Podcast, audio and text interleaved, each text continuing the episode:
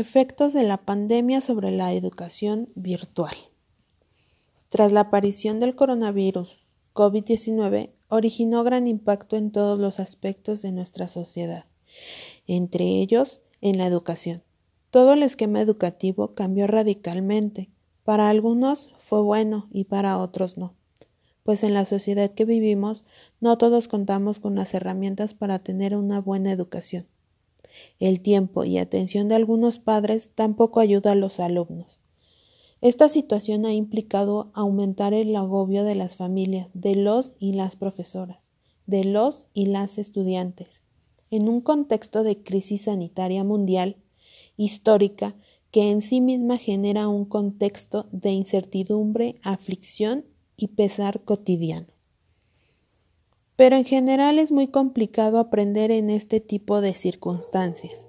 Hay algunos puntos que el sistema intenta mitigar para un aprendizaje mejor, entre ellos la inequidad en acceso a, conectividad junto con los efectos mentales y emocionales asociados al estrés económico de la pandemia, conlleva que los estudiantes de familias vulnerables presenten mayores rasgos académicos durante las interrupciones escolares.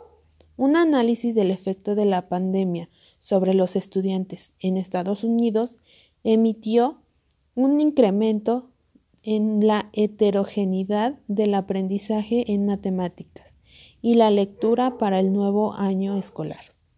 Similarmente, otro estudio revela que los estudiantes en localidades afluyentes aumentaron el aprendizaje en matemáticas en 46% entre mayo y enero, mientras que estudiantes en localidades pobres disminuyeron su aprendizaje en 36%. Por ello, expertos del sector educativo alertan que pueden caerse una mayor desigualdad educativa, que los alumnos no consigan aprender los contenidos ni desarrollar las competencias previas y que haya más repetidores en el curso. Han puesto en práctica las clases a través de la televisión para aquellos que no cuentan con Internet, aunque este método no es muy útil sin ayuda de material impreso en el que se refleje lo que aprende. Lo que aprende es fácil olvidar lo visto. Eso sin contar que no es para todos los niveles. Otro es que los maestros cambian sus horarios y en algunas ocasiones dejan de hacer sus cosas personales por atender a los alumnos o y a sus padres.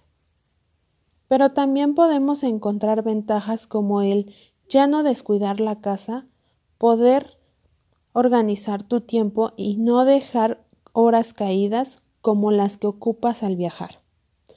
En conclusión, en estos tiempos el estudiar y aprender se rige más por querer que por poder. En este tiempo requiere además del problema de una alta coordinación y costos para los padres de familia un esfuerzo muy grande para los maestros. Los profesores necesitan ayuda y tener mucha paciencia, modificar lecciones y métodos para enseñar. Por ello los gobiernos trabajan para que los alumnos vuelvan a las aulas tan pronto como sea posible. Algunos países europeos ya han iniciado la desencalada escolar. Alemania, Dinamarca, Bélgica o Francia ya han empezado a tomar medidas de seguridad para que sus alumnos puedan volver a clases. Dinamarca y Noruega han sido de los primeros países europeos en reabrir los colegios. Los niños se lavan las manos al menos cada dos horas, mientras que dos veces al día se desinfectan los materiales comunes y puntos de contacto como grifos, inodoros, mesas, pupitres, barandales, escaleras, entre otros.